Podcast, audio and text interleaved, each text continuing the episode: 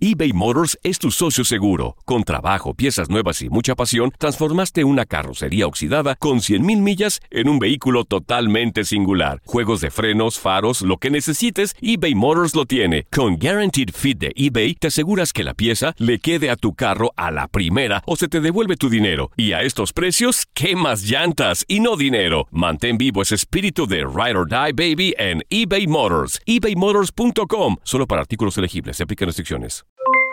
Aloha mamá. ¿Dónde andas? Seguro de compras. Tengo mucho que contarte. Hawái es increíble. He estado de un lado a otro con mi unidad. Todos son súper talentosos. Ya reparamos otro helicóptero Blackhawk y oficialmente formamos nuestro equipo de fútbol. Para la próxima te cuento cómo voy con el surf y me cuentas qué te pareció el podcast que te compartí, ¿ok? Te quiero mucho. Be All You Can Be, visitando goarmy.com diagonal español. When you buy a new house, you might say, Shut the front door! Winning! No, seriously, shut the front door. We own this house now. But you actually need to say, Like a good neighbor, State Farm is there. That's right. The local State Farm agent is there to help you choose the coverage you need. Welcome to my crib. no one says that anymore, but I don't care. So just remember like a good neighbor, State Farm is there. State Farm, Bloomington, Illinois.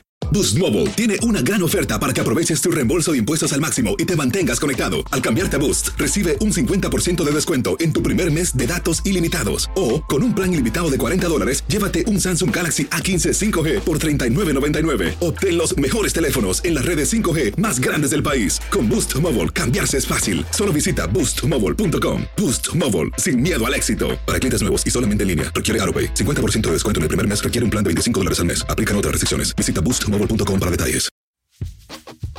¿Cómo se encuentran una inmigrante argentina que bañaba perros y un inmigrante colombiano que arreglaba tractores? ¿Cómo se encuentran y se enamoran en Miami? ¿Y quién de los dos dio el primer paso en la conquista? Y también, ¿cómo preparamos una boda en dos meses? En dos meses, con un año de noviazgo, todo eso se los vamos a contar aquí en Casados y Complicados.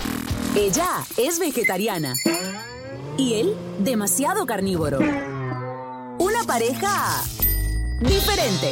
Casados y complicados con Santi y Laurita. Muy buenas, nosotros somos Santi. ¿Y Laurita? Y ahora tenemos podcast. Ay, sí, qué emoción, la verdad, estamos contentos. Nuestro primer episodio y creo que vamos a empezar por el principio, ¿no? Va- vamos a ver cómo comenzó todo. Para quienes no nos conozcan, somos un matrimonios. Mi nombre es Santiago. Laura. Somos esposos hace 11 años. Ah, bueno, le, le pegaste. Le pegué y, Sí. y hemos estado juntos eh, aquí en Estados Unidos, que fue donde nos conocimos, y somos dos inmigrantes, cada uno que llegó de su país, a contar una historia. Exactamente, Colombia y Argentina en un matrimonio. La gente dice, ¿funciona?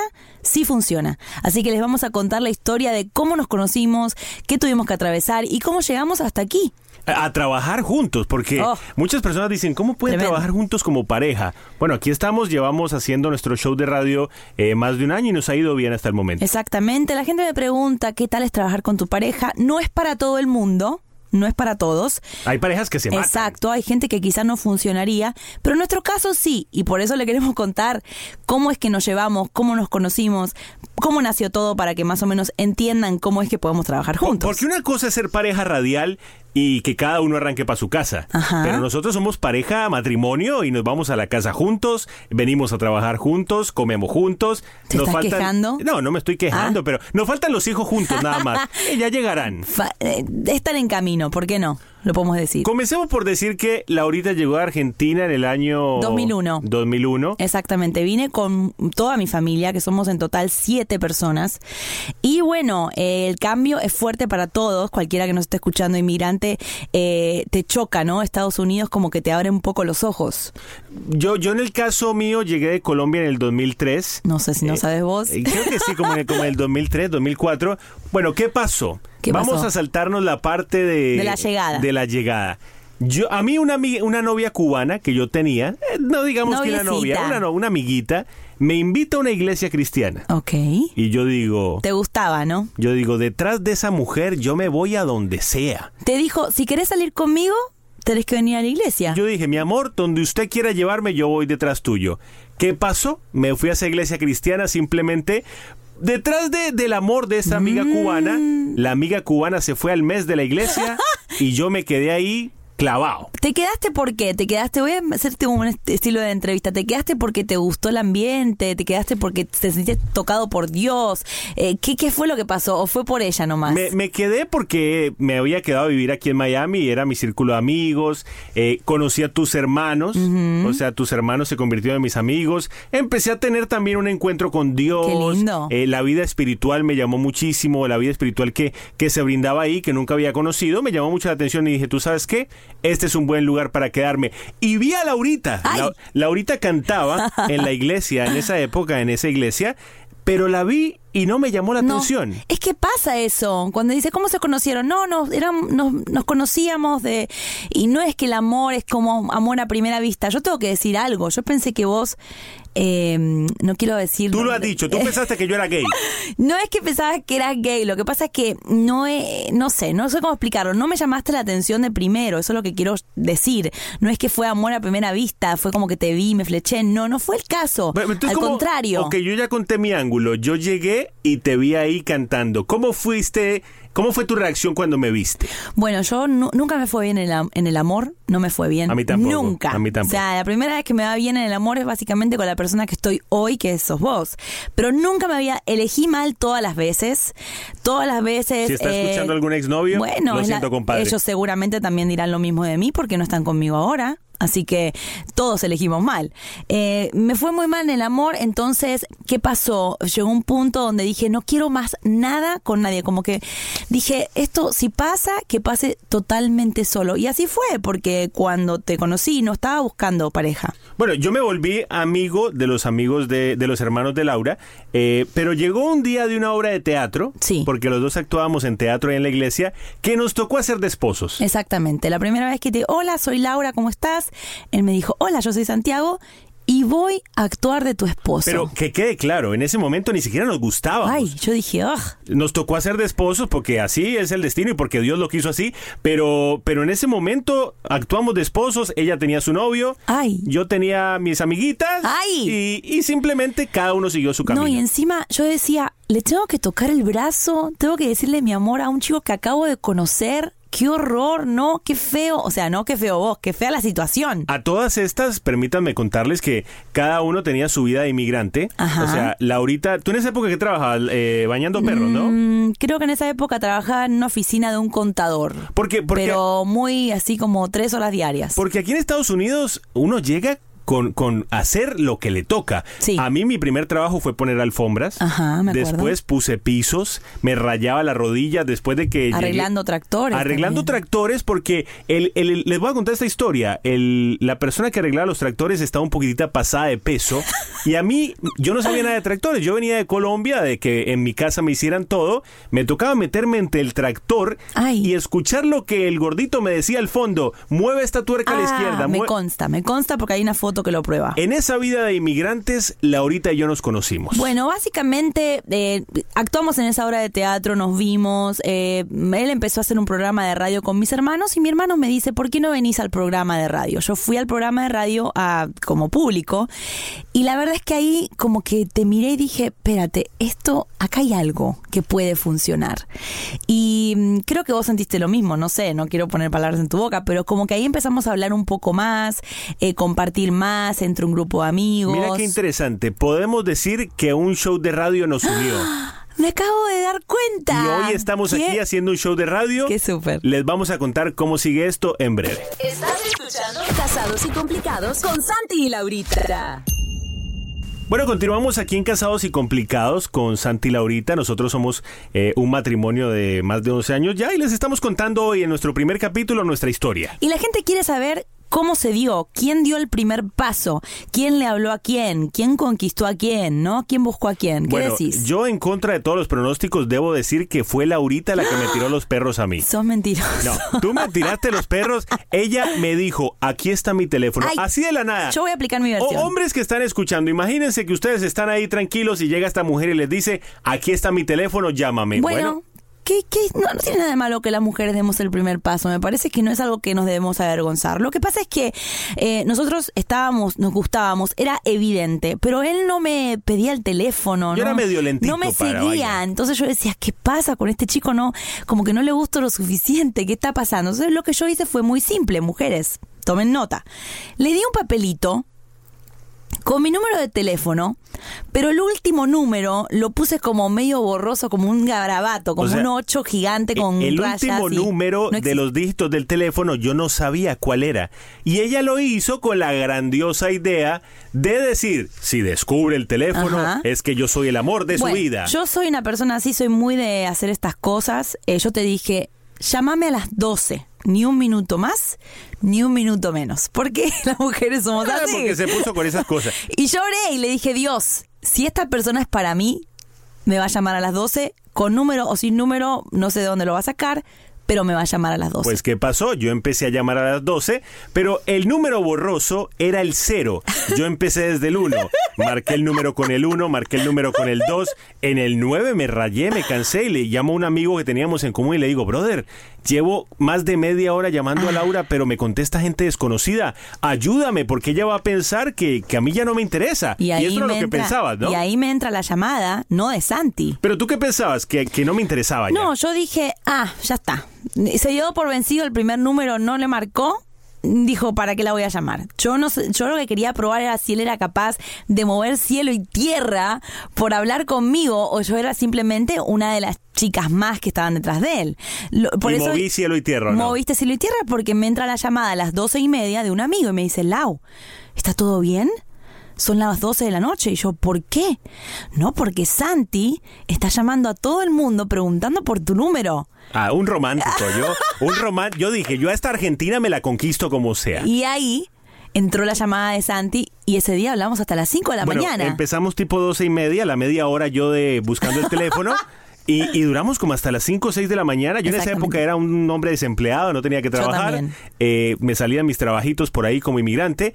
¿Qué pasó? En la primera llamada, Laurita me dijo, te amo. Mentira. Ah, Laurita. No, no, te Tú me dijiste te amo. Te lo imaginaste. yo no te No, no. dije te Tú- amo. Tú tienes que ser honesta con los que están escuchando este podcast. La verdad es que cuando la persona con la que estás hablando es, es la persona correcta, te sentís cómoda con esa persona, puedes hablar del tema que sea, eh, es como que te vas sintiendo mejor y mejor y mejor. Y estuvimos así eh, una- unos meses de este amor así tan eh, mariposal, no sé cómo decirlo. O mariposa. Este amor, exacto. Bueno, ¿qué pasó? Imagínense que yo era un chico, no sé, creo que en esa época no me gustaba trabajar. Vago. Eh, bueno, era medio vago. Laurita tenía su. Después de que había bañado perros. eh, Sí. porque sí, antes de llegar Bañé a la radio perros. nos tocó hacer de todo. Pe- pegué plastiquitos, también una fábrica de pegar plásticos, ¿te acordás? Sí, ¿Qué más hiciste? Em, ¿Qué más hice? Bueno, lo del contador. Eh, después di clases de canto También. a niños. Ay, Laurita canta espectacular. Y ahí vamos, eh, fuimos juntando plata de a poco para comprar nuestro primer carrito porque queríamos salir a comer o lo que sea como novios y no teníamos cómo ir. Mi papá nos tenía que llevar, ¿te acordás? En esa época mi suegro, para los que no sepan, mi suegro es pastor y él nos, nos trataba como niños. O sea, él, él no me dejaba que yo me le acercara mucho a Laurita. Menos mal. A mí sí que me costó, porque los demás hermanos de Lau son hombres, así que no les costó tanto. y, y la otra hermanita muy chiquita, Anita. O sea que, pues como que a mí fue el que más me costó. ¿Qué pasó? Mi mamá no quería mucho a Laurita. Y, y mi mamá de pronto va a escuchar este podcast, pero es una realidad. Yo soy hijo único y debemos decir que mi mamá, Laurita, no te quería. No, y yo la entiendo. Hoy en día puedo ver hacia atrás y la puedo entender, porque como mamá, eh, tenés a tu hijo después de muchos años de no estar con él, porque estaban en diferentes países, y de repente llega a vivir con vos, y llega una chica súper absorbente, porque yo lo admito hoy en día, fui muy absorbente con, porque con no- no- vos. nos pusimos de novios Sí. y yo creo que yo dormía en tu casa. Sí. Claro. Dormía En eh, cuartos en cuartos separados. separados con uno de los hermanos de Laura. Y no con mi pienses papá mal, en el medio. Con el papá en el medio, con el pastor ahí siempre mirándome. Y, y yo no volví a mi casa. Exacto. De- dejé por completo a mi mamá, lo cual fue un error mío. Fue un error y hoy en día lo estamos remendando, teniéndola con nosotros siempre y tratando de, de honrarla como lo merece. Y quiero contar esta parte que no es todo color de rosa. Ah, no. Uh. ¿Cuánta? ¿Qué? Un momento. ¿Qué? Eso lo vamos a dejar para después de la pausa porque Laurita y yo terminamos como cinco veces. Sí, más creo. Ya les contamos. Ella es más argentina que el mate. Y él, más colombiano que el café. Increíble, pero funciona. Casados y complicados con Santi y Laurita. Muy bien, continuamos aquí en Casados y Complicados con Santi y Laurita contando un poco en nuestro primer episodio cómo nos conocimos, cómo llegamos al noviazgo y si han escuchado lo anterior, ahora prepárense porque... Mm, el drama. Terminamos como cinco veces con Sí, Laurita. la verdad es que mm, somos dos do- personas totalmente diferentes. Tenemos dos nacionalidades diferentes, las culturas. El choque fue real. Yo creo que era más que nada adaptarnos a la personalidad del otro, nos rayábamos, eh, nos cor- cortábamos, volvíamos. Y tuvimos como que seis breakups, más yo, o menos. Yo creo que sí, terminamos más o menos como unas cinco o seis veces para todas aquellas personas que nos escuchan y piensan que de pronto si terminas con una persona es que no era para ti. No, muchas veces uno tiene que irse acomodando a la pareja. O sea, y se va puliendo la pareja también. yo lo voy a decir, Laurita en esa época lloraba mucho. Ah, Porque me quería, ma- me quería manipular un poco. Entonces, Mm. si yo me iba temprano, ella lloraba. novia intensa. Si, si ella me quería en ese momento como acomodar a lo que yo... a mi rutina. A la rutina de ella. Exactamente, lo puedo admitir, pero también, obviamente, vos también tenías cositas que tenías que arreglar. Pero quiero llegar al punto, después de que, bueno, fuimos novios, tuve que ganarme a tu mamá, vos ganarme, a- ganarte a mis papás, pelear cinco o seis veces y darnos cuenta que nos queríamos, que queríamos estar juntos para toda la vida. Nunca hablamos de matrimonio como por un año. Fue como que eso era un tema que no se hablaba, como que bueno. Porque sentíamos que de pronto todavía no nos tocaba, ¿no? Era muy rápido. Hasta que un día mi papá se tuvo que mudar eh, de estado por, porque lo iban a pasar de, de una iglesia a otra iglesia y nos teníamos que ir todos a Houston. Exactamente. Y acá viene la parte dramática. En el momento que nos dicen, nos vamos, Laura me dice, nos vamos a Houston con mi familia, Ujú. pero tú no puedes venir porque tú eres mi novio. Mi papá me dijo, novios no viajan. Claro, porque novio, ¿cómo, ¿cómo me voy a andar llevando a tu novio? O sea, no, si ustedes quieren irse, bueno, les Y toca. Santi, les, no to- te- yo- yo- les toca casarse.